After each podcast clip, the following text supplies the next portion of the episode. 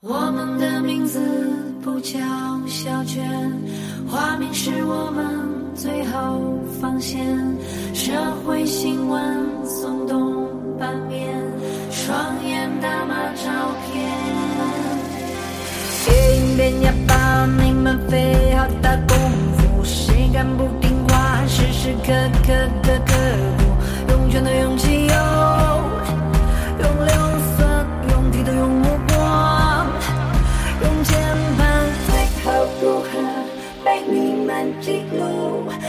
暖箭要标，飘平常激怒，耍难凝望，遇见放嫉妒，千面百步潜入头颅。Hello，大家好，欢迎收听这一期的小浮士德，我是褶子。嗯，大家好，我是肖布尔乔亚。嗯，呃，那么这一期呢，我们非常滞后的来谈论一下，其实，呃，我觉得还是很有必要再去聊这件事情的，因为其实到现在也没有一个，呃，反正官方也没有出面，也没有谁真正去把它诉诸于司法，然后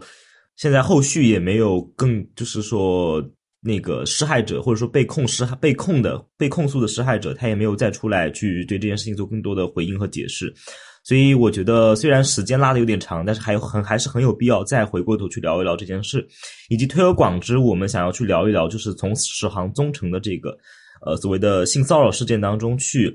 呃聊一聊这个所谓的性同意，或者说待会儿那个肖老师会跟大家聊的，为什么在所谓的性骚扰事件中，我们对性骚扰是否性骚扰的判定必须要依据一种他者伦理，这是我们今天想要聊的东西。那么也就是用大白话说，我们可以把中心论点摆在开头，就是。在对性骚扰事件的判定中，我们不能根据所谓的施害者说的“我主观意图上没有要骚扰他”，或者说我认为我们之间的关系不属于骚扰关系啊等等这些话，基本上是无效的。这就是我们今天要去谈论的内容。好，那么我们首先来聊，想肖老师聊第一个问题，就是在我们谈论这个史航宗成的性骚扰的这个事件之前呢，我们。先要让肖老师给大家介绍一下我们今天主要要去利用的理论切口，也就是这个言语行为理论。嗯，肖老师可以给大家先介绍一下。嗯嗯、呃，好，呃，首先在前面我先说一个事儿，就是可能今天因为我最近的身体状况原因，所以说可能声音声音会没有那么激情啊，所以让我慢慢让我慢慢说啊。有没有可能？不，你看你现在就是主观视角了，有没有可能观众之前一直听众之前一直觉得你就是太吵了，声音太大了，然后今天 终于安静了。啊，我我我的意思，我的我的意思就是可能跟之前的风格不太一样，就让大家嗯、呃、稍微稍微担待一下，也算是我个人的另一个侧面吧。其实这个才是我平时说话的样子啊。嗯。呃，首先言语行为理论的开始的一个 idea 非常简单，就是奥斯汀他他当时。在应该是一九五一、一九五二年，他突然意识到了一个事儿，也不是突然意识到，就是基于对于一个我们可能俗称熟人的批判，基于对于罗素的这样一个把所有语言都还原成一个真假这样一个过去的语言哲学或者是分析哲学传统的一个就是讲真值嘛这样的一个批判。他说，呃，有很多这样一个言语，它不是不是用判断真假，很多判断不了，它是用来做事的，重要的是以言行事。嗯，啊，但他最初的设想是，呃，能把语言分成两类，第一类叫这个思维思维句，第二类叫这个叙述句。就是思维句就是做事的那类句子，叙述句就是能判断出这个真假句子。嗯，就他一开始说了几个例子啊，比方说，呃，你说这个法法国国王他是秃头的，嗯。但这个句子你要看历史语境。如果你说的是路易十四的话，那么是有这个法国国王，他秃不秃头呢？你要可以考证，对不对？嗯，他他是叙述句，但是它有，但是如果说我们放到一个现代语境下来呢，就是这个例子其实也是罗素当年举过的一个例子啊，就是说法国国王是秃头的，那现在法国没有国王，嗯，那那那这个句子本本来就不成立，嗯。嗯，但是如果说我们说这个话，嗯，是不是我们在某些语境里面，这句话也可以成为一个思维句？就是，比方说，呃，我们如果说把这个当做一个间谍街街头暗号呢？嗯嗯嗯嗯，那明白。那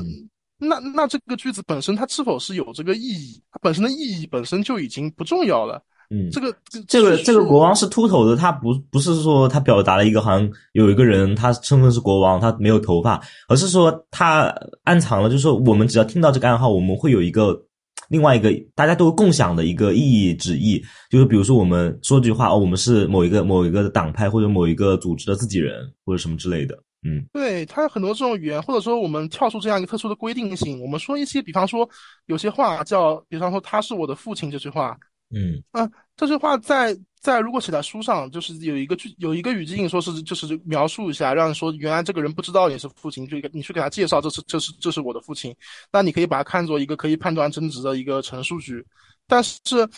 如果说我们在一些在一些那种语境下，比方说一个一个很一个那种父亲已经那种老年痴呆了，什么儿那什么儿子饱含深情的说了一句，他他可是我的他是我的父亲。嗯那那这个东西又可以展示为孩呃呃孩子在表达对父亲的爱这样一个言语行为。嗯嗯所以说，奥斯汀后来就摒弃了这个二分，就是他说，实际上，呃，是实际上所有句子都可以是言语行为，嗯嗯都可以都可以是示威句。那么他之后就转向了对示威句本身的研究，嗯大概是在呃，当然定位到原原作的话，呃，那个大概是前第一章到第六章是奥斯汀呃尝试去分别这个思维句跟陈述句这样的一个呃这这样的一个二分以及它的一些具体的一些嗯讨论，嗯呃，但是在第七章开始，尤其是大家有兴趣可以读一下言语行为理论，那就是那个奥斯汀的名作，就是那个《How to Do Things with Words》。之前我也谈到过这个这个这本书，这本书的第七、第八、第九章就是三节。呃，如果没有没有时间看全本全本的话，可以看下这三节。呃，这三节就是讲他讲述这个，他划分三种言语行为，就是不是划分是抽象出三种言语行为，就是呃纯说话行为、施事行为跟效果行为。嗯这三种这三种言语行为，呃，为什么我刚刚说不是划分是抽象？因为这种这三种言语行为，它必须要用一种效果逻辑才才能说得通。就是如果说你要做是一个分类学的话，那那就是你理解错了奥斯奥斯汀的这个意思。嗯之前我在某些学术会议上做那个 present 就那个展示的时候，就嗯当时有一个人跟我提问说，哎，说就是说大概谈的也是我今天要谈的一些问题啊，就是说，哎，那你讨论这个问题的时候，你说你这个举的例子，它它到它到底是这个说话行为、事实行为还是效果行为呀、嗯然后当时当时我说这个跟他回答就是说这个。您的这个提问是有一些业余的，就是或者说您对这个言语嗯行为理论有一定误解。就是奥斯汀提出这样一个三种行为，并不是说分类学，它不是一个而做一个分类。而嗯而是对同一个言语行为的三个向度的抽象。嗯说话行为就聚焦于话语本身，就是比方说我说，就像就像我说，呃，这个这个水杯是绿的，那么我就是我说这句话本身就是这个说话行为，嗯。他聚焦是这个说话人说说这句话这个行为本身，所以这个行为这个行为也是言语行为的一个怎么说呢？一个呃，就是接接接续于传统的一些语言哲学的地方，因为传统的语言哲学恰恰就是讨论这个说话行为里面的一些呃语义的语义的真假呀、语义的逻辑啊、语义某某某个词儿是什么意思，怎么构建成这个语句之类的东西。嗯呃，但所以这个东西是奥斯汀没有去讨论的，他讨论要讨论的不是这个，嗯他他讨论的主要是后面两者，嗯一个是失事行为跟效果行为。嗯施事行为呢，则聚焦于说话者说话时的作为，就是，但这个作为它并不依靠说话者本人的意愿，而是就社会规约而言的。比方说，船长说：“我给这艘船命名为伊丽莎白号。嗯”他是他是按照这样一个他船长有资格去命名这艘船的名字，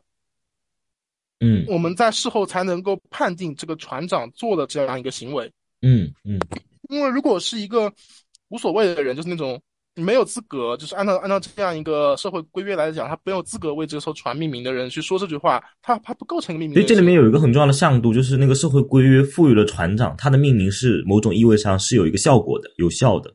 对，但是这个效果行为是我们之后的一个话题啊，嗯，就是这个这个失失事行为，它本身就是说我们是就是言语行为里，我刚才说的嘛是效果逻辑嘛，就是只有在事后这个行为完成之后，我们才能看这个完整的行为怎么去抽象。嗯呃，不是，所以说就是我们就是说这有一个他者视角，就是说，呃，不是，当然船长本身也可以作为他事后行为一个回忆的他者嘛，嗯呃，就是说我们只有在他命名完之后，才能说哦，在这样一个他说过这句话的同时，他做了这样一件命名的事儿。嗯而不是说在这个言语过程中，我们就可以判定他当时已经在命名，就是过程中这是一个无意识的行为。嗯呃，那么之后就过渡到这个效果行为，因为这个效果行为词就是站在整个事件的一个结果角度去看，或者说我们也可以说是站在一个他者，站在一个听话者的角度来看。嗯呃，聚焦于这个言语行为实际上做到了什么事儿。比方说，嗯我给这艘这艘船命名为伊丽莎白号，它的效效果行为就是什么？效果行为就是船长给这艘这艘船命名为了伊丽莎白。嗯所以这个理论本身看本身不复杂。我刚刚说这些已经基本上把这个简单的讲述了一下这个理论最最大的一个框架是什么样子的。但这个理论它揭示的一个一个问题，就是说，首先第一，呃，这个言语是可以做事儿的，嗯这是它第一个二分里面出现的，就是那个实事行为跟说话行，就是那不是什么不是那个是那个叙述句跟思维句之间的一个二分里面体现出来的一点。嗯之后的三点体现出来，一个言语行为本身它是可以回溯成构建出三种向度的，不是说一个言语行为说是可以做事，那做事就是普通的做事，而是说我们至少可以从三个角角度去考虑嗯啊。所以说这这个言语行为理论，它更它实际上就不是一个感觉直接性，而是一个反思性的存在。嗯嗯，呃，那么我们这里嗯是面是一个事后回溯 的一个东西，它不是说一个直接我当时觉得是怎么样的。对，所以这里就埋下一个伏笔，就是事后回溯，我们可以按照这个 speaker，就是这个说话人的角度去回溯嘛。嗯我只能按照他者的角度去回溯。是，这个就是埋下一个伏笔，之后我们会提到啊。呃，那么我们这里稍微稍稍微再小小插一嘴啊，就是你我们刚刚说这些术语，你可能在国内可能还会看到很多很多不同的翻译版本，就是呃这这就是如果当然我们最后会把那个详情页里面贴出我们的数据表啊，就是。在国内，你可能最常见的是一个言内行为、言外行为跟言后行为的这样一个翻译，对嗯对应对应我说的这个说话行为、呃事实行为跟效果行为。嗯呃，但为什么我不这么翻译？因为一旦我跟你说言内、言外跟言后，你就很容易理解成啊、这是这是一个分类学，嗯 这也导致了国内很多，尤其是一些学生初学这个语用学里的言语行为理论的时候，第一时间就以为哦，原来是有三种言语行为，我们可以把它做个分类啊，不是不是这个样子的啊。我发现好像很中国的很多学术翻译很喜欢搞这种排名，就是比如说有一个字相同，然后后面三个后后面的那个后面两个字或者后面一个字不同。嗯，比如说这个涉及到那个我们嗯汉语的一个语言审美、一个语言美学的问题，就是我们、嗯我们实际上是比较依赖信赖这种这种方法的，而且实际上这种方法对于本来那个本来那个奥斯汀的那个话那个三个词儿也是有一定的忠实度的。为什么呢？因为奥斯汀本来当时用的词就是一个第一个也那个一呃叫 luctionary 呃嗯 act，、然后 illusionary act，per luctionary act，、如果直译还真就是言内、言外跟言后。嗯嗯嗯嗯但实际上，奥斯汀他他这个意思恐怕是把这两个词儿，就是类似于海德格尔那种，把那个词根跟词中间画画一个横杠那种那种理解方式。就比方说那个，呃，他所谓的言外行为啊，那个 illusionary act，就是前面的双写加一个 i，一般表示的是表示一个否定疑或者之外嘛。嗯，但为但是实际上，奥斯汀是是参照之前那个说话行为来说的，就是说我们在纯纯粹话语里面发现不了那个动作，嗯所以说把它翻译成事实行为是更明显的体现出奥斯汀的意思。我这么说肯定是有有理由的，就就是那个在原作里我们可以发现他的一些解说，它就是这个意思。嗯那包括效果行为，为什么奥斯汀就叫 per locutional react？就是它实际上也是像海德格尔那个就在 per 跟 luction 之间画一个横杠，就是 per 就是那个 p e r 本身就是在什么事情之后，那么效果它就是在一个事情之后去体现了这样一个结果，这也符合我之前的阐释的，这是一个符合效果逻辑的。嗯实际上，这是奥斯汀的一个完整的三个连续的抽象，他他是按照这种他本身的这样一个自己研究的抽象来说，因为这是他讲，因为这本书你们就是我们不能把它看作一个奥斯汀的伏案写了很久的那个书，因为嗯我们如果跟他奥斯汀的论文集一个叫《感觉和可感悟》的论文集的对比，奥斯汀本人写作，他是一个那种很英国老绅士那那种写作方式，就是他他写作会用一种很古板的那种笔笔笔触去写，但这本《How to Do Things with Words》它反而是很活泼的。嗯嗯。因为为什么？这是他讲课稿，是他学他学生整理的，嗯，就跟之前我们谈过那些那些索绪尔一样，就是他们很多这种挺有意思的语言理论，他他都是讲讲讲课时候说出来的。嗯嗯。所以说他这本书里面是奥斯汀讲课的时候他自己边推理边做的三个类比，三个那个划分和抽象，本身不是一个特别特别成熟的理论。嗯，所以说，但这个就导致了后面的问题啊，这些顺便引出后面一个问题，嗯。就是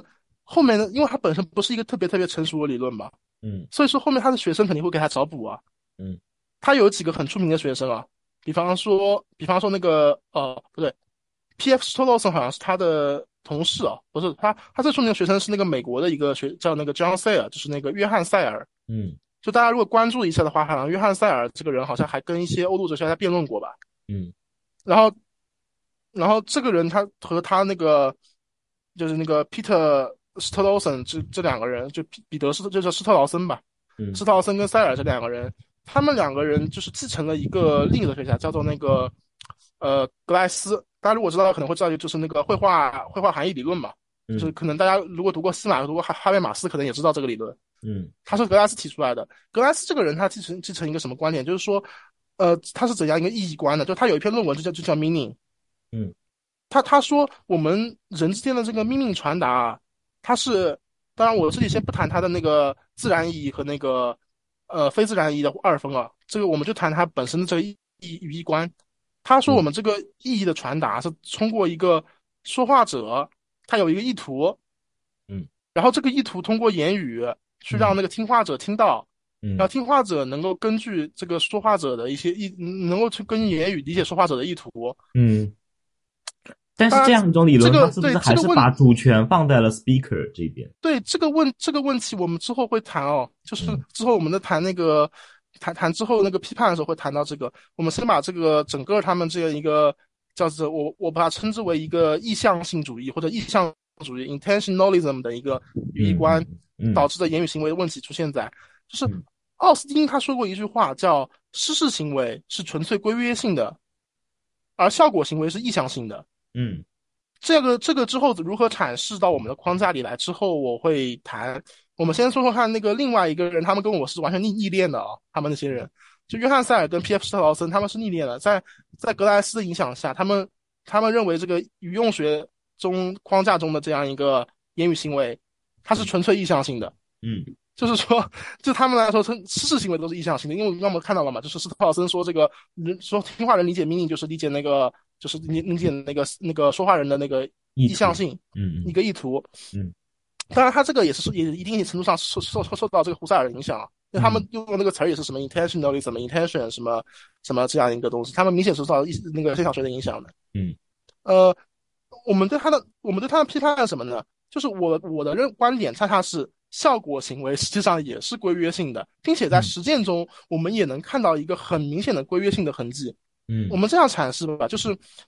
正好刚刚我们之后要谈性骚扰嘛，那我们嗯不妨之之不妨在谈性骚扰之前谈谈谈谈另一个稍微有点更加有定论的一个东西，因为性骚扰的判定还是比较模糊的嘛。嗯但是强奸罪的判定在目前在我国啊，大家知道这个罗翔老师是这个强奸大师，不强奸罪判定大师啊。强奸专家是吧？这不是我说的，这是他自己书的豆瓣评论热评第一条说的。所以说就是嗯在在很多这样一个法律学者努力下，包括中外啊，就国外，包括像那个一个大家如果关注女性主义的话，可能会知道一个人叫那个 Catherine McKinnon，就是凯瑟琳麦金麦农。金农，嗯他在美国写过很多这样一个，他包括有一本书叫《沃兹》，然后还然后还有一些书，他但他讨论这个话题就是通过这个 言语行为理论切入的。嗯，我也是继承他的一些那个嗯不是遗产的一些一一些一些这样的一些理理论理理论的这样一些资源。嗯呃，他就是说这个言语行为理论，就是这个讨论，他当时是讨论什么问题？讨论一个我们目前可以说是一个共识吧，嗯 就是在强奸罪中，no no means no 嘛。，no means no，yeah。这个我这边补充一点啊，呃，在麦金农之前，或者说在讨，就是将 no means no 呃定义为，或者说更 prefer no means no 去去判定强奸的这个标准之前，呃，是他们遵循的是另一个原则，叫违背妇女意志。但是这个违背妇女意志呢，就有很多的模糊之处，就是什么情况下叫违背妇女意志？如何判定这个意志到底是什么？对，这个其实就回到肖老师前面说的，这个东西又回到了一个意向性的问题，就是你怎么能够判定妇女在那个那个时候她脑子里到底在想什么，她是不是真正愿意？那如果然后这里面还有很多问题，比如说像呃性产业，比如说像这个呃这个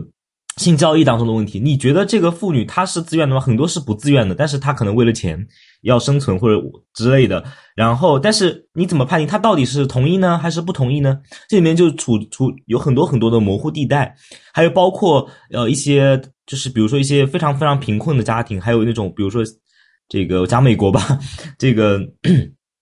如说一些这种贫民社区的人，他可能。呃，家庭快要整个要破产，然后家里有人生重病，比如说一个女性，她的丈夫生了重病，然后如果这个时候有一个医生，有私人医生愿意去治她的丈夫，但是他们没有钱，如果这医生向她提出说，如果你接受我的性性要求，我就给你丈夫看病之类的，那这个时候如果她同意了，她是真的同意吗？所以这里面就非常多模糊地带，所以后面呃。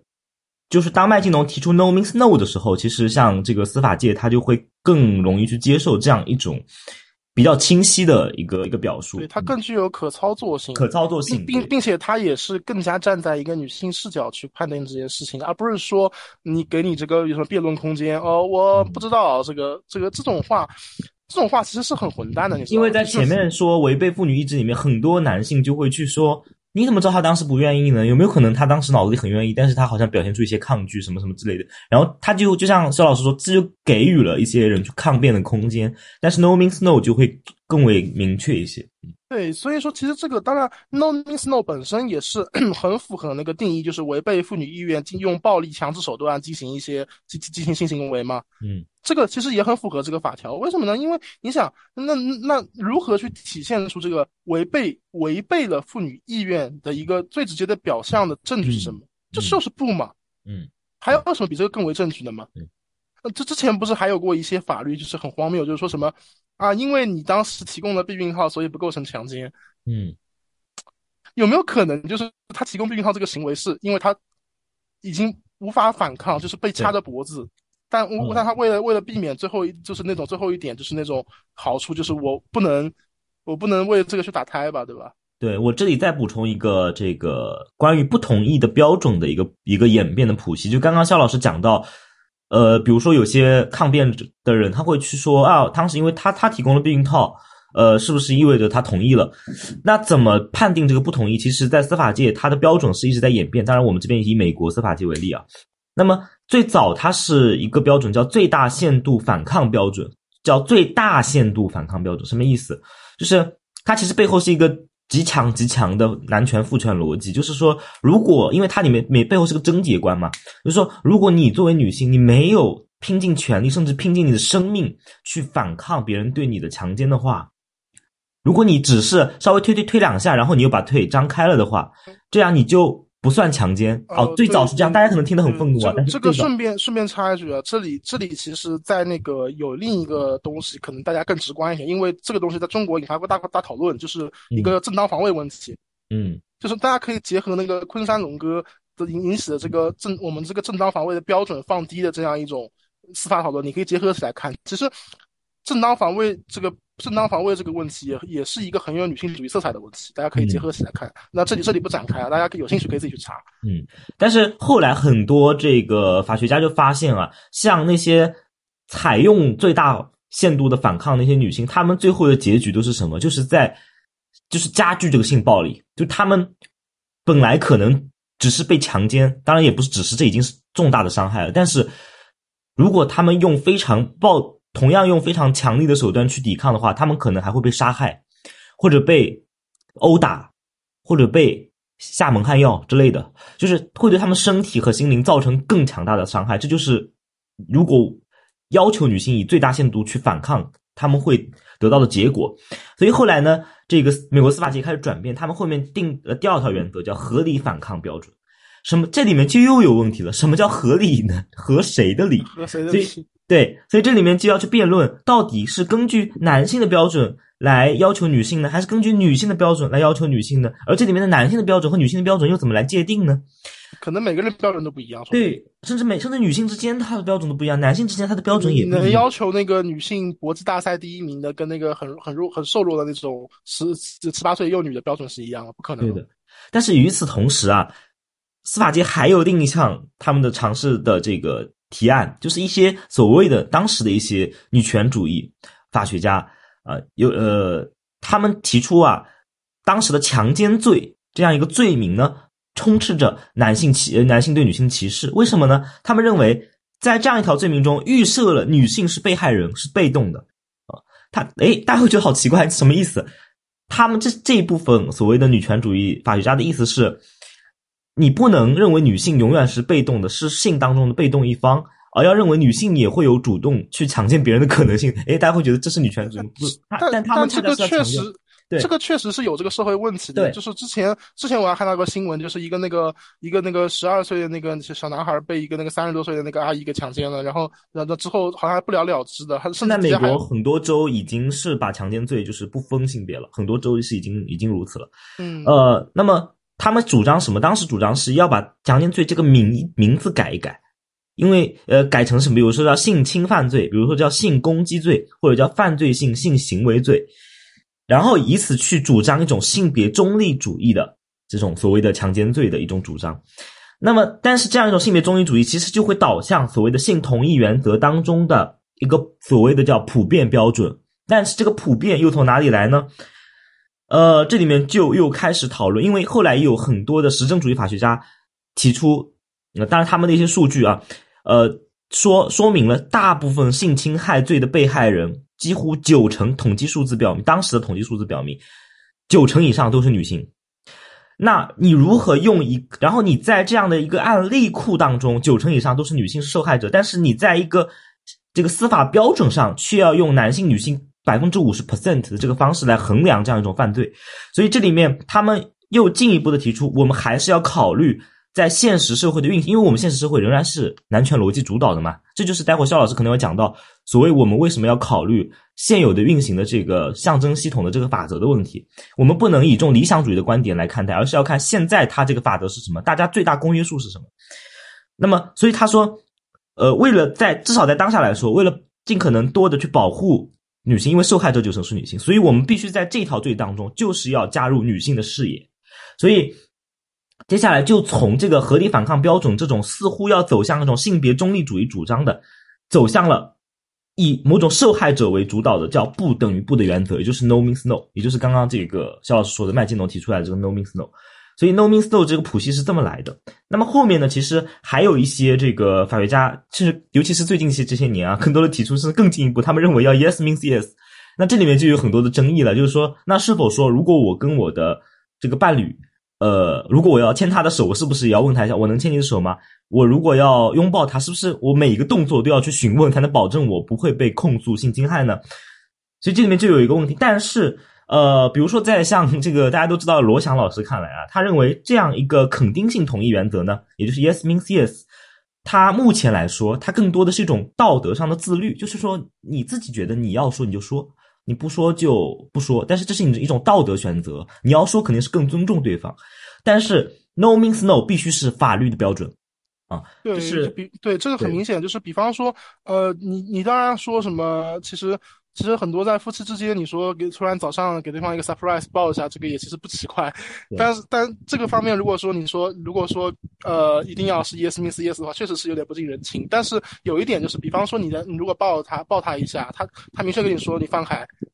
这个肯定是，这个肯定是要构成，对不对？对的。所以说，其实我觉得这个郑老师是比较合，说的是说的是中肯的。对的。好，那肖老师可以继续。我大概就是补充一下这个所谓不统一 标准的变化，就是怎么一步步走到这个麦金农所说的 “no means no” 的。好，嗯，我们这里就是说不提不这句话，对吧？它 “no” 它体现了这个拒绝的言语行为。嗯。呃，如果效果行为中能够按照意向性来解释的话，嗯，那么不知者无罪。或者误解的逻辑就可以成立了。嗯，这里有引入一个概念叫领受啊。嗯，这概念可能在那个 Judith Butler 那边也也也也提过这个概念，因为他当时他也提过这个的。是。当然，我我他我以就比方说这个逻辑就可以成立。我以为我的领受是他说的不是欲拒还迎啊。嗯。如果最后达到的效果是意向性的，你又怎么解释这个不？没有按照女性的拒绝意向来生效呢？嗯，难道你要解释说，因为这个女性这个喊不还不够大声，所以这个男性没有体会到这个意向吗？嗯，意向是通过声是音量什么音量和什么来传递的吗？难道你要说什么啊？因为你的抵抗还不够激烈吗？嗯，所以从这方面讲，如果你要依靠女性明确用言语行为以及实际上的行为来表达自己的拒绝意向，那么法律的约束性又从哪里体现出来呢？嗯，就是说，这样你这样一个社会的一个大他者的这样一个律法，它本身就是要要要约束这个啊。如果说这个律律法本身的约束是要依靠你这个受侵害者本身的本身的抵抗来体现的话，那么这个法律力量在什么地方？嗯，那那跟没有法律有什么区别？对，啊，而强奸行为就变成了要比较男女之间谁的语气行为更具有强力。嗯嗯而在这个目前的社会语境下，这是否又就是完全不公平的呢？嗯退一步说，如果这个拒绝行为真的是靠意向性来传播的话，那么嗯强奸罪的问题居然要出现在交流不畅方面，嗯嗯，那这个 哈贝老师马斯哈贝哈贝马斯老师狂喜是吧？开始开始开始研究交流策略。呃如果实施强奸罪的那个男性，他给自己辩解说我没有理解他的不是一个拒绝，甚至说犯强奸罪那个男性是黑人或者是外国人，不是黑人。我说黑人是因为是因为目前中国好像这个方面比较比较热门，啊，最近看那个新闻比较多。这个太奇怪，我这边正好插一嘴啊，不多说，但是简单说一下，大家有没有发现，最近在各路社交媒体上，有许多中国人，我我觉得大部分是男性啊，当然大家也可以反驳我，在假扮黑人，然后去假扮一个，尤其是假扮一个道德低下的黑人，然后去某种意义上，然后引发别人对他的网暴，他要的就是别人网暴他。哦，然后但是网暴的顺便提一句，他那个在网上去去看交谈那种女性，就是那种所谓的女性，对方那个所谓所谓舔黑族那种女性，那个女性很多很多程度上也是乐子人假扮的。对，都是他们在玩一种男性共同体内部的一种性别和种族之间的一种语言游戏在玩。那种那剧本杀，我操！对，他其实完成的是一种男性的想，他其实他们其实最后要指向一种什么？就是中国女人只能爱中国男人的这样一种他们的目的。所以大概我们这期不是聊这个，我就大概跟大家说一下，大家也可以借着就是这个东西，大家可以去观察一下嗯这个事。可以调查一下这个现象，这现象其实我是像是一一出布莱斯特戏剧啊。对，好，这然后赵可以继续。嗯然后，那你之前就说啊，如果那个男性是个外国人啊，这这不是不说黑人啊，虽然我稿子写的是黑人啊，嗯，这可能是歧视，体现出我是个种种族歧视者啊。嗯啊，正确的。他他他说他听不懂中文，嗯他说他不能理解这个中文的言语行为，难道他做的事情就不是违背妇女意愿吗？嗯妇女的意愿表现本身就是一个按照社群中的规约来体现的，嗯这个不，它就只能是不，不能是别的。我们要约束的就是这个领受本身，嗯就是说，我们必须要，我们要理约束就是这个共识。嗯强奸者产生欲拒还迎，听不懂这样的辩解，恰恰证明了他们所处的那个小社群里就有这样的不就是是的理解。嗯，但这他这不能就是说这个现象，它反映出来的不是说这个女性她是在欲拒还迎，反映出来是你在领受这个不的这个男性，你你将之理解成了欲拒还迎，也就是它才反而体现出来的是你这个人在你平时的这个小圈子内部，或者在你平常熟悉的这个语境里面，你总是觉得，或者说你们都你们这个小圈子都觉得不就是是，它才其实反映出来是这个男性在听到这个不的时候，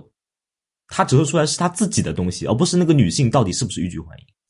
对，其实你因为我们知道人都不是三体人，是可以通过那个直接传播意向性来来交流的，我们都是通过话语作为中介呀。对，那那你这个就是 这里稍微引入一个符号学的视角啊，就是就目前就是就符号学界达成的共识而言，呃，任何的言说或者文本，它至少可以分出三个意义层。嗯第一个意义层是 speaker meaning 说话者意义，嗯第二个层是 textual meaning 就是文本意义，嗯第三第三第三层是 hearer meaning，也可也可以叫 receiver meaning 啊，就是那个接受者或者听话者听听话者意义。嗯这三个意义之间是有一个是有一个编码和解码的过程的。嗯呃，当然了，这三个意义之间也也有第一、第二、第三性啊。就是当文本意义产生时，那个说说话者意义是可以被扬弃掉的，因为在那之后说话者就可以死的，就是说作者已死嘛，是罗嗯罗兰巴特的论证嗯。然后在在那个接受者意义产生的时候，呃，当然了，我不是文本意义它可以不能被抛弃，它是能被扬弃啊，就因为那个文本还可以二二次解读嘛。就是说，就是说，他在在对于你这个听话的来说，那文本意义就被你扬弃掉了。就是实际上你之后你达到那个意义，你跟肯定跟文本意义是不同的。不然的话，你你也可以看到，就是历史上很多小说那经典文本都是可以被多次阐释的嘛。嗯呃，这这三个，我们通过这三个意义就发现，其实哎，这三个意义在每一个解释里都都都是依赖一定的那种，就是我们知道那种呃巴特勒或者福柯他们说过的那种，就是援引嘛，就是援引一定社社会规范，嗯就是你都是通过这样一个概念整合去去去理解的，而不是通过什么真正的就是说哦，我跟你两个人之间，就我们俩分享一套私人语言，嗯不是这样，不是这样一种行为。嗯所以说，我们当然，那如果说像这样的话，我们就批，我们相当于是批判了他们那个塞尔他们那一种意向性的一种一种那种言语行为理论的理解。嗯嗯我们应该说是，不管是事实行为还是效果行为，都是嗯规约性的。嗯，所以说，奥斯奥斯汀那句话应该是这样批判性的理解。嗯，奥斯汀当时的思路，他是讲课稿，所以他嗯。他讲课稿的时候，他是言说，言说本身跟你进行思辨，完全进行思辨完之后产生的一个文本结果是不同的。嗯，所以我们可以把它帮他把把这个他的思路稍微捋一捋，就是说，奥斯汀可以做这这样批判的理解，就是说，在整个事行为中，说话者按照规约组织的语言做某件事，嗯。在效果行为里，实际上说话者的意向已经被传递到他的文本中，话话语中吧。这里不是，这里更多谈的是言语行为，是是话语啊。嗯呃，他的言语行为里，而而这个话语意义本身和他的意向意义是有一定差别的。嗯实际上，话语意义的生效还是要按照社群的规约来生效，而不是真的按照说话者的意向达到了某种效果。嗯说话者的意向生效的地方实际上是前语言的。奥斯汀这里恰恰是他可能不懂不懂精神分析啊，他没有把这样一个前语言的维度给刻画出来，嗯所以他误以为这样一个，不是他误以为，就是说在他的这样一个，就是用他的用他的他可能自己能意识到这样一个差别，但他的那语言表述出来就成了这个就成了是效果行为是意向性的。嗯但他这样一个效果是是实际上是把他的那个前语言维度跟语言维度短路了。嗯他演演演演演说中有这个演说中有这个症状，嗯嗯、他是前言语行为前语言的。奥斯汀之所以他认为这个效果行为是意向性，他实际上没有深入剖析这个言语行为过程了，嗯而是简单的把声效跟意向两个元素进行了关联。这关联实际上不是直接性的，而是间接性的，也是要通过语言来传导的。而我们从主观性出发，对这个社会规约的理解视角，一定得是一个他者性的视角。其实也就是我们一个从小说到大的东西，就是我们要将心比心嘛。嗯但这个东西不能很直接理解成就是我用我，就是你不能把它理解成我用我的想法去比别人的想法，因为这样还是一个唯我论。嗯。这就要引入下一个话题，是是他者伦理的话题。那我们就从这个，我们就就今天这个开头我说的，我们就从前段时间发生这个史航宗城的性骚扰事件，从这个具体的事例中，我们来讲讲这个所谓的他者伦理到底是什么意思。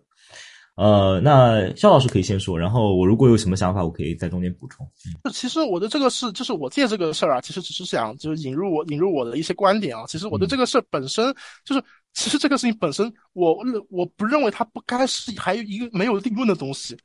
它就是是是。，就像我开始说的，这个事儿好像现在就是没有尾巴，就是好像还处于一种好像你说你有理，我说我有理的这种状态当中。对，我觉得这太奇怪了。刚刚搭搭搭建那样一个言语行为框架，就是想讨论这个事儿。嗯嗯无论是史航还是宗臣，他的嗯辩解都是很无力的。嗯，史航是直接说啊，我认为不存在性骚扰，不不，他不是说我认为是，我给大家念一念啊，我觉得这个，呃，我给大家念一念，史航是这么说话的，就是待会我来说一下我的感受。他以上来，一，首先不存在性骚扰，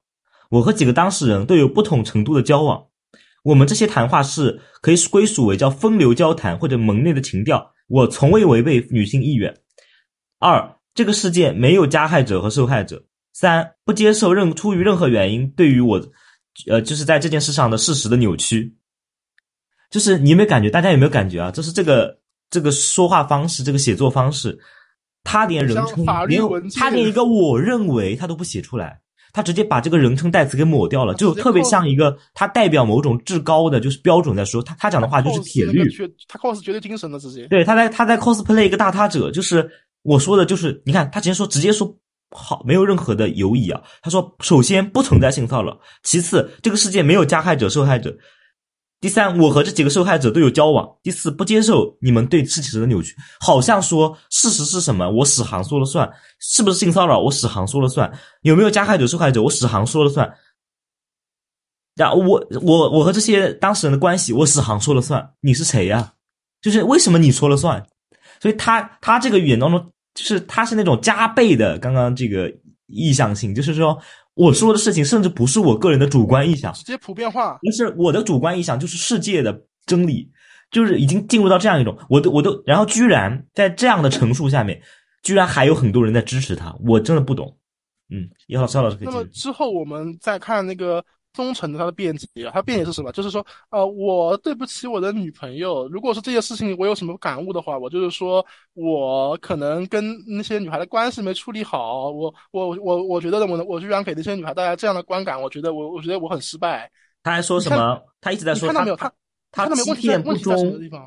问题在于什么地方？他说的都是我个人的修养，我个人的什么泡妹技巧，对，你懂吗？就是他说还是我都是我，他不是不考虑其他人的，就是被他骚扰的这些女性到底什么到底是什么样的？而且他整段论述当中，我的我的总结是他一直在强调他欺骗这件事情，他一直在强调欺骗，欺骗出现了非常多次这个词频。那么欺骗的对象是谁？是他的女友，也就是说他的重点，他的道歉的重点放在了。他出轨这件事情上，然后这里面又变成了一种这种这种所谓的这种所谓的这个恋爱伦理的问题。他把一个他自我道理对到自我道理批自我伦理批判，他其实不是这个问题，他其实是对别人伤害问题啊。对他把一个性侵害的问题转变成了一个恋爱伦理的问题，所以这就是他的话术。就是你大家会发现他那篇道歉道歉文，就是通通过他的话术的操演，包括肖老师提到的一些词，我提到的刚刚一些词。他通过他的话术的操演，直接把事情的性质给改变了，然后所有的表述都是我觉得怎么怎么样，我心里怎么怎么样，我想的是怎么怎么样，我认为怎么怎么样。它里面就是刚刚肖老师讲的，它就是一个非常强的意向，一种唯我论，甚至是，嗯，对，就是这样的话，就是他们这种逻辑就跟《强奸罪》里我刚刚说那个，我不知道那个是真的是那个是拒绝的翻版吗？对的，对的，甚至甚至更为更为夸张，史航，尤其是史航那个更为夸张，对，就是他们的行为。只能就是按照实际上，对我们来说理解他们的行为，只能按照被骚扰的女性根据社会规约认定他们的行为和言语本身就构成违背妇女意愿的性骚扰。对，他也只能这么理解，无论他们主观上怎么想。东城那个是已经非常明确，他那个聊天记录是非常明确。史航这个很多人他会因为史航发出来那两个人的与另外两位所谓的受害者女性的这个对话，大家会产生疑虑，因为大家好像觉得这些女性在欲拒还迎，或者甚至有些还在迎合史航。首先，第一个我想提出的是，一共有十二个，甚至现在已经更多的女性出来曝光史航的性骚扰，但是史航只发了与两个人聊天记录，这是第二，这是第一个。第二个，哪怕我们看，因为史航能发出来那两个，一定是对他自己最有利的那两个，就是女性可能看起来最对他反应最相对来说更稍微稍微热情一点的这两个。那我就跳，我就我就又回去看了他发的聊天记录，我给大家念一念这些对话，你们会真的觉得这个女性没有说不吗？好，第一个，史航说。忍不住不征求你意见就吻你头发，然后那个女生第一个说的是不准，这不是不吗？这不是 no 吗？不准，不认识字吗？好，第二个，非得要说，就是他他里面就是一个，他其实反过来就是一个强要求嘛，就我刚刚讲的那种强，就是最大限度反抗标准，他非得要女性说你是傻逼，你性骚扰我，这样你才才算是拒绝吗？不准就不算吗？好，第二个对话，这是都是史航放出来的，对他最有利的了，已经是他说。我喜欢抱这样的你。那个女生说：“得了吧，我们一起减肥吧，我可以下次找你去健身房。”这是不是在拒绝他的拥抱行为？因为他并没有说“好啊，你抱我”或者怎么样。他说：“得了吧，得了吧”是什么？我觉得正常的就是小学语文知道“得了吧”就不要。只不过你非得要他说“你有病吧”，这才算是拒绝吗？说不定，说不定史航看到这看到你有病吧，也会觉得这是调情的。对，好，第三段。这个是这个可能会被很多人认为这是最这个这个这个对话是最对史航有利的，但是我觉得还是有问题。史航说，然后不正经的问候你的后背，然后这个女生说正面表示受到了冷落。接下来史航说正面的三点都不会被冷落。这个女生说别这样对我，这样一个正经的女生，看到没？别这样对我，别是否定词吗？他说了别这样对，他说。他他领受了他后面那句正面的三点都不会被冷落吗？他说了别这样对我，但是我告诉大家，这已经是对史航最有利的聊天记录了。所以你可见，就是他，然后然后我们再回到史航的声明，他说这个事件不存在加害者受害者，这个事件没有不是性骚扰，这是我和当事人的交往，从未违背妇女意愿，这是门内的调情。大家还觉得这些东西有任何的信服力吗？啊，这是我补充的一些就是事实信息啊。肖老师可以继续讲。就是，无论他们主观怎么想，他们的言语、言语行为本身就构成违背对妇女的，因为我刚刚补充为什么要要突然插这么一段，不是为了跑题，而是我刚刚就是为了强调，其实很多就这些女性其实已经说了这个 no means no 的这个 no 了，只不过这个 no 不是那种大家就非得要大家认为的要说你有病吧这种词，就是一种非常一定要是强抵抗性的，因为大家都知道那些女性在曝光的时候，她们也都很坦然的说明了，她们跟史航是同行，或者说是仰慕的或者什么。其实这里面还有一个权力关系。对啊权力关系在里面这个只是我们暂时没有谈。其实这个对啊，有没有这这可能他有的可得罪了谈史航之后，他工作就没了，或者说他以后有有的就是有的可谈，他要拒绝史航什么史航，因为他的行内的那种人际关系资源都会消失对对啊，这是不是有一种权力关系在里面？我也我这这里面我我们先不谈这，毕竟没也没有什么真的证据什么的，但是这个是可以思考的地方。对，但是我刚刚讲这段主要是想讲，他们其实已经说了不了，他们不是没有说不，而且这是已经是对史航最有利的材料了，它里面都有明确的不。嗯，就是我们刚刚我刚刚说那段史航跟宗成，我之前说那个那么长一段言语行为理论，就是给这个给给我们去言说这个事情，按照我们的标准来说有一个合法性。那么我们发现，按照我们之前说那个标准，它就是按照一个社群规约来来理解，而不可能是按照你自己自己的这样一个主观意愿来理解的话，那么这个事情其实很容易盖棺定论。我们刚刚你说，我刚刚也说完了，其实，但是真正的问题并没有结束。嗯实际上，我们跳出我们的视野，如果跳出做我作为一个影子的一个言语行为理论和史航忠诚这个事情来看，嗯，我们会我们就通过一个抽象来看吧，就是我们很显然就会发现，性骚扰者的逻辑完全是一种自我逻辑，对就他们已经假设了一个天然存在的我的那里，对，并且本次事件的两位男主人公和为他们辩护的人，本身就陷入了一种唯我论，他们的一切道歉都是在说我没有做好，我自己有缺点，而不是从对方受到伤害出发来讨论自己的过失。对，叙述中的我始终没有消散。那么，我想，他们在这个世界上，他们在这个事件中，先不谈法律，他们本是本人实际上没有受到任何的教训。对，他们下次可能还会这样做。这次只是我没有哄好这个女孩。对，所以这就走向了一个什么？我刚刚说了，我们理解这样一种伤害，一一种自己的过失，一定要站在他者的角度去想这个过失。我们要什么？我说就这个有有一个话题，就是我们要走向他者伦理。嗯如果我说要说他者伦理，我不能用一种先天应当如此的教条来规训你们，对吧？我不能说 out be，就是你有你你应该这样做，那我就是把我自己当上帝的，嗯那我不能这样来来规训你们，对吧？我肯定要给大家讲讲道理。这里所说的他者伦理的发生学，绝不是按照某种这样做社会就会变得更好来编织出这样一个所谓的啊、乌托邦幻象，嗯再用权力跟道德的大棒来规训所有人。嗯而是实际上我们的主体自形成之时，就是按照他者的话语构建的。嗯，我想这个不不难理解，就是能能听到这个节目的人，大部分很多都是从讲了很多了拉康的 B 东西 B 站那边过来的嘛，就是拉康的那那那面镜子、阿尔都塞的多元决定论和超正义辩证法等等等等。我司主体早就已经死了不知道多少年了，当下绝不能容忍一个人他能白嫖一个无辜的自我。嗯呃，我们所谓的自我，也只能是在和他者的交往中得到升华、得到教训、得到进步、得到实现。嗯，这一点我们之前可能关注者子的人也知道，就是有一个他作为一个世界，就是那个扎达莫瓦那个阐释学嘛，嗯那个里面明显就是一个阐释学循环，怎么怎么循环？是我通过对他者的这样一个指认去看，然后去通过一个视域融合，去把自我的自我的观念或者自我的这个修养提升。嗯，要不断阐释。因此，如果我们想做到某种观念上的超越，当然这个这个观念上的超越啊，这里我玩了一个文字游戏啊，就是观念上的超越，就是说一种超越观念论 （transcendental idealism），嗯也也就是你们德语语境下那个先验唯心论。嗯所以说，我们如果从一个德国哲古典哲学角度出发的话，就是我当然我不会说的很专业啊，就是观念上的超越，就是就是一个本体论环节上的运动。嗯我们知道，一个阐释学循环，它本身的目的是什么？它目的不是说让这个文本怎么怎么怎么怎么样，而是说你要借助这个文本来给，就是你在指认着文本的他者的时候，实际上你是在给自我，在一个在让自我的本体论环节不要卡住，嗯嗯是在没有不在某个本体论环节卡死的一个不断自我的反思和进步。嗯而且因为意识形态的存在，如果你直接指认一个从自我出发的自我，它是不靠靠不住的。嗯因为你说你你就像那天好那天好像那个褶子跟我说过一个话，就是就是什么，你跟别人说话说，你来，你今天你能你能给我解释清楚什么是我，我我我我我我我我就同意你说的话，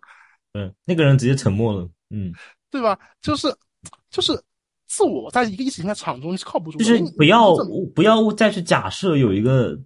一个独立的、完完全全的所谓叫我的东西存在。你好好想一想，你这个自以为的我是由什么东西构成的？是怎么来？你以为的你，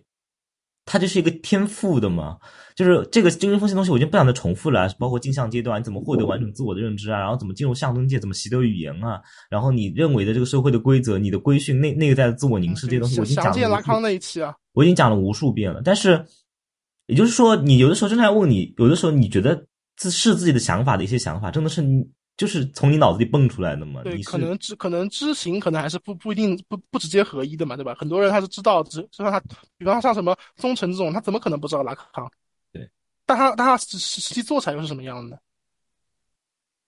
嗯，所以说我刚刚说这些就想说就想说什么啊，就是自我在这样一个场域是靠不住的，我们只能从他者出发构建我们的这样一个自我和伦理。嗯嗯这个从他者出发构建的思维，绝不是某种我要扭曲你自我的暴力，嗯不是说让你在遇到一个危险时一定要舍己为人啊，就是什么替别人挡枪子，嗯，这个东西是对他也是对他者的一，就是我这个他我这个自我对你一个他者的一个不切实际的要求，对不对？不能这样要求别人，而是我们从第一阶从第一阶来讲，你的自由行为，它不能侵犯他人的自由行为，对不对？嗯，这实际上也是法律法律的一种共识。对，因此也才有私人是空间所有的法律和社会契约的前提。对，因此也才有私人空间和公共空间这样一谈。嗯要不然你没有什么私人空间、公共空间，因为你根本就没有没没有自自由和他人的自由。嗯当然，这个当然自由一定一定是相对的。嗯，他者在这个过程中，他本身他者就构建了你参参与来构建你这个自由的尺度，因为你不知道什么是限制，你就没有自由可言。嗯也只有这种情况下，我们才能够谈论某种共同体的实现。嗯否则，任何共同体无非是用私人空间侵占公共空间，只是把一群人堆在一块儿，它不是共同体，它是乌合之众。嗯如果走向第二阶的话，就是我们再反思一下的话，实际上这种他者能力的基础，恰恰是就是有利于自我的不断更新的。嗯，有也只有在这样一种情况下，你才有可能称自己是什么辩证唯物主义者。嗯，因为实际上在这种与他人从他人出发回到自我的过程，恰恰是你这个主体通过劳动或者说是通过一种陶冶，嗯，去去更对你这样一个主体本体的环节更新的环节。如果要谈到像什么他向他人学习，谈到什么多读书，从历史中吸取教训之类的话语，我们嗯遵循一直是这样的逻辑啊。嗯，你不能说嗯这个他者从一本书变成一个人，你就不能接受了吧？如果说从自我出发去强解任何他者，那么我们会一无所获。嗯这样的主观辩证法是一种灾难。为什么费希特式的自我设定非我这样一个辩证法最终是要失败的？因为他把所有他者全部化为是一个自我的灾难了。嗯为什么我们为什么说？当然，如果以后有机会，我可能会也会写一篇有关谢林的博客跟大家聊一聊啊。嗯，则是走向我们为什么要走向谢林式的一个从绝对同一而来、自我意识通过自然获得对自我的认识这样一个辩证法。嗯这这这就是为什么我们我们一个他者伦理的一个理论依理理论依据。当然，我们如果回到现实啊，刚刚谈了一些理论依据，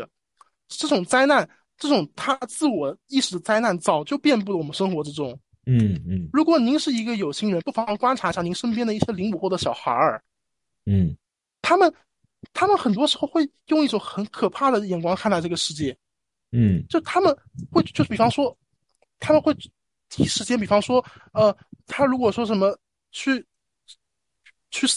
就是那种骚骚扰他人，他们会跟那个什么史航宗臣，他们会有一样的那种观点，就是而且而且当当他们去论述回溯性，比如说被他人告发了，或者怎么样，或者说被他人这个责备了，或者关系闹掰了，他们会仍然，比如说他向你讲述这件事情的时候，因为我身边有这些小孩儿，向你讲述这些事情的时候，他们仍然是一个唯我论的视角，就是我感觉到怎么怎么样，在这个环节里我不是故意的，我不是这个意思啊，但是我当时只是想怎么怎么，但是他们的行为在他者那边确确实实，他他者就是感受到了伤害，但是他们哪怕都已经到事后忏悔的环节，他们仍然都不觉，都不去在想他者到底有什么伤害，他者是怎么想的，他们也不想知道，他们不好奇，不甚至不是好奇，他们不想知道，他们直到最后忏悔的环节，他们嘴上说我错了，但是他们的错是是不是我没有表达清楚我的意思，他还在想着说别人是不是不理解我，所以这个是非常可怕的。他们甚至如果我讲的严重一点，他们当他们今天杀了一个人。他们都会去讲这件事，是因为他不理解我。对，最其实我刚刚其实他这个逻辑，他者的伦理，其实如果最显然、最显现的一个、最表象的一个表现，就是说的庸俗一点啊，尊重之后再谈理解。嗯，当然这这也有有有点教条的味道，但是虽然说说说说庸俗，但是我想我想根据我刚刚阐述，大家明白这个尊重代价也是很昂贵的。嗯。因为这个尊重，恰恰这种尊这种意义上的尊重，它不是一种道德行为，而是一种伦理的构建行为。嗯嗯，是特是你要去在他的身上发现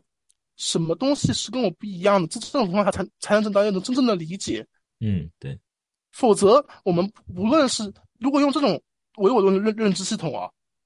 就是我们结合一下克里斯蒂娃那个互文性和对对对话理论，嗯，他们的任何对话实际上都没有达到达到一种对话，他们是一种独白。他们认知系统像是一个筛子，会挑选被能被自我设定的非我，对他者没有任何。我这边随便插一句啊，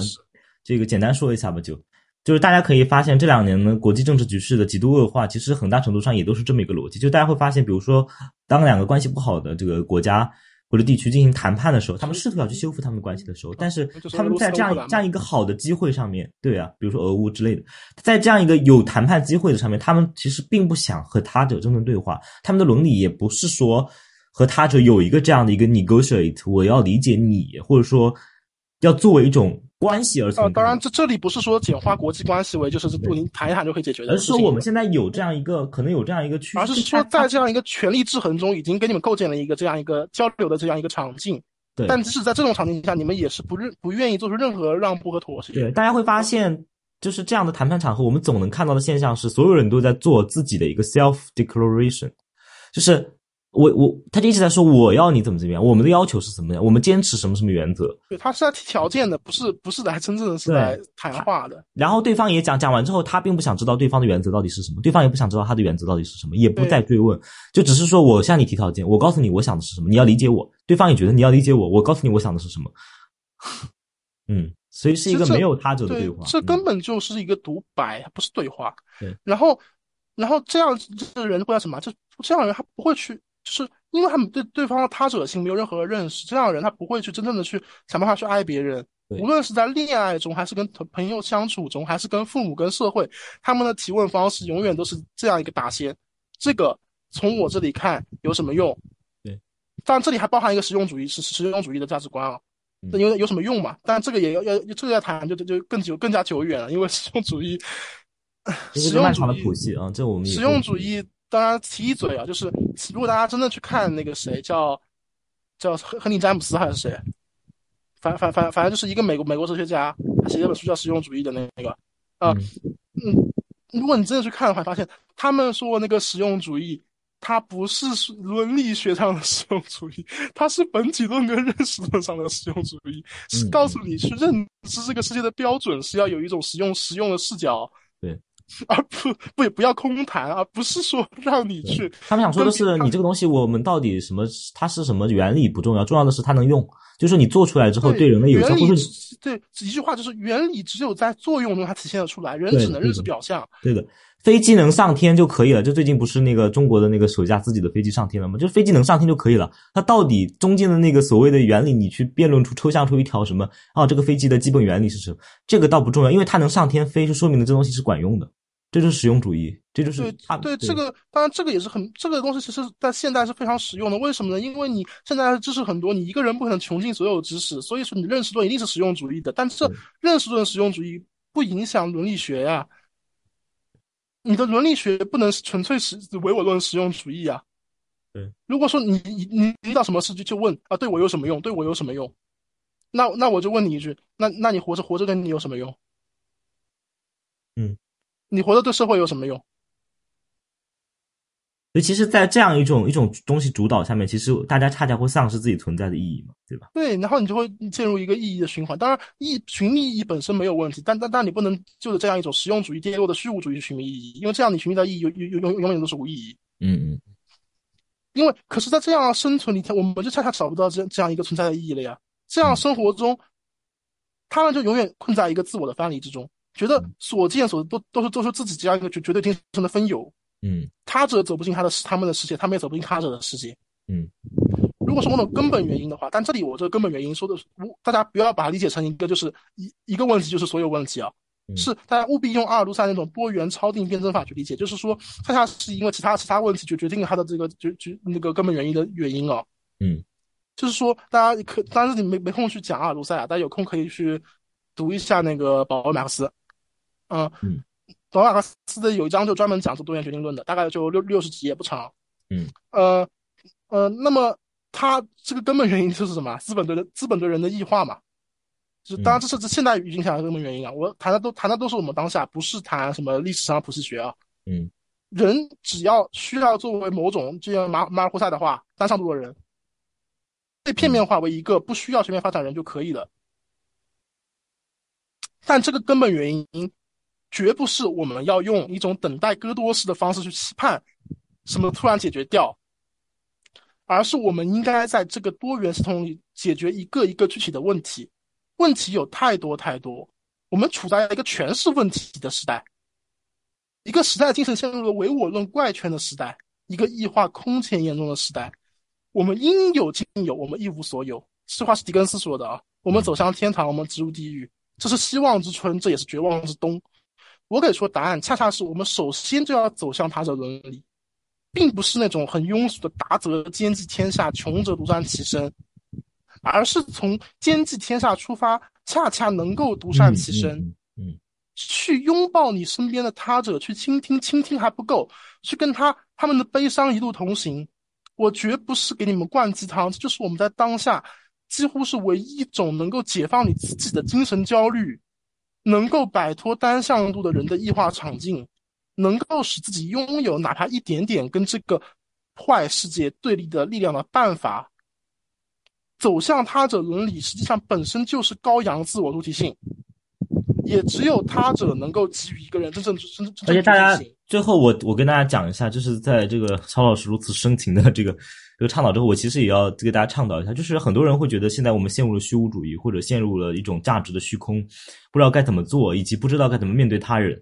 其实我恰恰就是想，当你在陷入在这种自我的追问和循环当中，你恰恰是永远都走不出这个怪圈的。对，不要问怎么面对，是先面对，再再再再再再再想我是怎么面对的。首先，我们我们已经在不想再去重复所谓的自我和他者之间的，就是自我其实能讲的更极端一点，自我就是他者。